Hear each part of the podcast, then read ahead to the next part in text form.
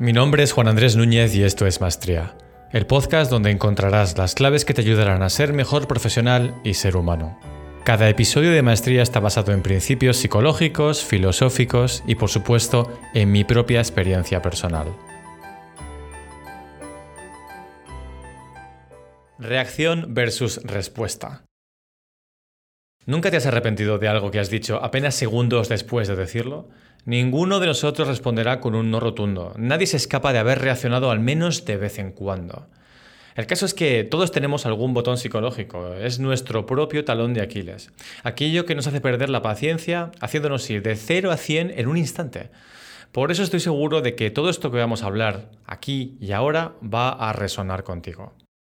En este episodio de Maestría quiero compartir algunas técnicas y consejos que yo mismo utilizo, ya no para evitar reaccionar, que es imposible, sino para reducir el tiempo que paso en ese estado de reacción, donde cedo el control y rápidamente, cuanto antes, recuperarlo y pasar a otro estado donde vuelvo a ser dueño de mí mismo. Si no tienes claro lo que significa reaccionar y responder en este contexto, no te preocupes. Para mí, reaccionar es en sí un tipo de respuesta. Lo que pasa que es la respuesta que sale por defecto y no suele ser la adecuada. Bueno, pues se basa más en el instinto que en la razón y que en la lógica. Y aunque es cierto que hay momentos donde el instinto es vital, momentos de peligro físico, donde puedes salvarte la vida, hoy en día no se dan demasiados de esos escenarios. No nos persigue ningún depredador y no estamos amenazados de muerte, por ejemplo, por inanición o por exponerse al frío o al calor. Lo cierto es que nuestro día a día está sumergido en el mayor confort posible que esta humanidad ha vivido nunca. Así que surge un problema cuando utilizamos este tipo de respuestas viscerales para responder a situaciones que tienen que ver con las personas que nos rodean. La mayoría de problemas, incomprensiones, rencores que tú conoces igual que yo, familiares, de pareja, que duran años incluso, nacen de este tipo de escenarios. Si te paras a examinar tu entorno en particular y el mundo en general con un poquito más atención, descubrirás que todo está diseñado, y digo diseñado adrede, para provocar reacciones. Por ejemplo, titulares exagerados, información luctuosa, noticias sesgadas que solo quieren polarizarte, atraer tu atención y que elijas un bando. El mundo en el que vivimos es 100% reactivo y debes ser consciente de ello. De lo contrario, puedes gastar tu tiempo y energía saltando de un estímulo a otro sin control. Teniendo claro el tipo de respuesta que todos tenemos por defecto, es decir, dejarse llevar, es el momento de crear una diferente. Una respuesta diseñada con intención y basada en la tolerancia y el respeto. A uno mismo primero. Y no en los prejuicios o preferencias personales o el instinto. Es decir, aquí hay una intención, aquí hay un diseño porque te conoces. Primero sabes por dónde sueles perder la paciencia, por dónde suelen cogerte y ahora tienes una respuesta diseñada. ¿Por qué? Porque es muy difícil que consigas tus objetivos y que se materialicen tus planes si sigues reaccionando ante todo y ante todos. El coste energético de vivir así es inmenso.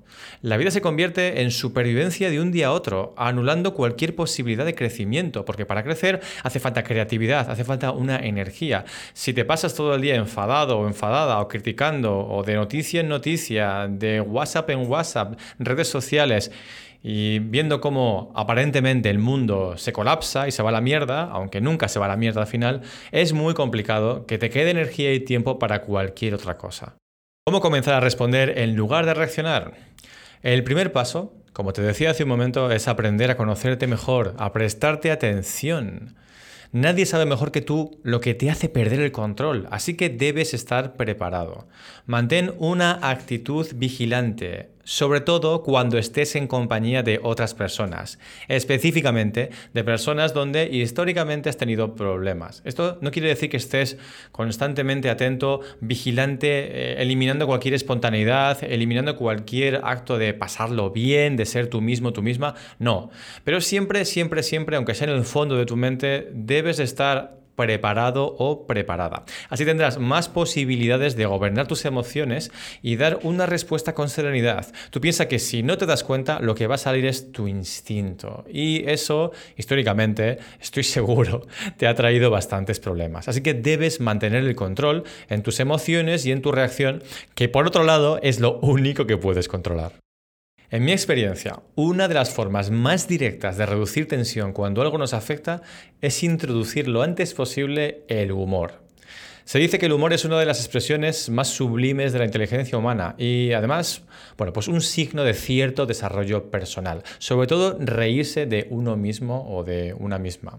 Si eres capaz de poco a poco ir sacándole punta, incluso con ironía, ironía sana quiero decir, a la situación, y comenzar a bromear, por complicado que parezca, créeme, comprobarás que de repente ya nada es tan grave todo se vuelve menos rígido y empieza a haber un espacio entre los acontecimientos, entre tu respuesta y por el hueco de ese espacio puedes ir consiguiendo generar una respuesta para salir de la reacción.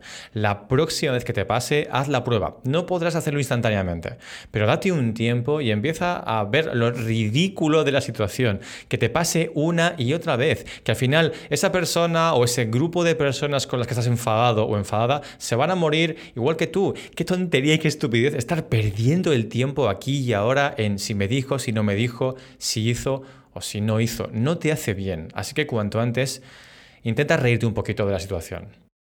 Por otro lado, te ayudará a responder de forma consciente a anticipar situaciones que en el pasado te han hecho perder los papeles y sabes de sobra cuáles son. En la filosofía estoica, de la cual soy un grandísimo seguidor, existe una técnica llamada premeditatio malorum, que consiste en imaginar situaciones donde, bueno, nos enfrentamos a la enfermedad, pérdida de seres queridos o cualquier otro tipo de desgracia. Los estoicos lo hacían para intentar gobernar la naturaleza del deseo, que siempre es cambiante. Entonces, como no podían detener el deseo, e históricamente no ha ido muy bien cuando se ha intentado, lo que intentaban era dirigir el deseo a lo que ya tienen para intentar no constantemente desear más. El caso, fuera de este contexto, es que creo que es muy útil en esta situación, porque sirve de entrenamiento mental a la hora de anticipar posibles conflictos.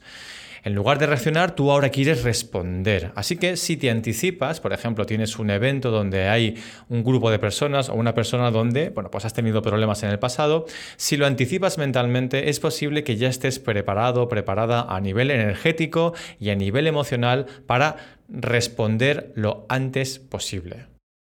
Por último, te recuerdo de nuevo que reaccionar es normal, forma parte de la naturaleza humana, así que no seas tan duro contigo mismo si te das cuenta de que sigues reaccionando de vez en cuando. A todos nos pasa.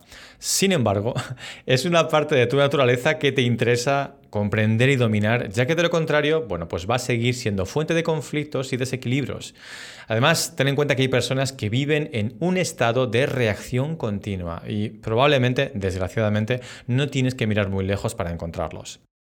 Comprende que nada es tan importante, nada justifica perder el recuerdo de uno mismo y dejarse llevar, y que cuando lo has hecho siempre te has arrepentido. Por eso la reacción es siempre eh, a estímulos externos, noticias, eventos, personas, comparaciones, redes sociales, etc. Pero la respuesta siempre es interna. Surge de ser consciente del momento presente. Tú y yo sabemos que la fortuna es caprichosa. Más tarde o más temprano, algo o alguien aparecerá para ponerte a prueba. Ahora sabes que por duras que sean las circunstancias, reaccionar nunca lo ha hecho y nunca lo hará más sencillo. También sabes qué es lo que tienes que hacer en su lugar. Así que la próxima vez que el conflicto llame a tu puerta, tendrás que elegir. Puedes reaccionar y ceder a la histeria, como hacen todos los demás, o puedes respirar hondo, dibujar una media sonrisa en tu cara y responder con serenidad. Tú puedes ser el ejemplo y pilar donde otros se sostengan. Todo depende de ti. Puedes encontrar todos los episodios de Maestría en wmedia.es barra maestría. También puedes encontrarme a mí en Instagram. Mi usuario es juanwmedia. Si has encontrado valor en alguno de los episodios de Maestría, no olvides compartirlo, o mejor aún, escribir una reseña en la aplicación que uses para escuchar podcast. Así estarás ayudando a otras personas como tú y como yo en su camino hacia la maestría. Gracias.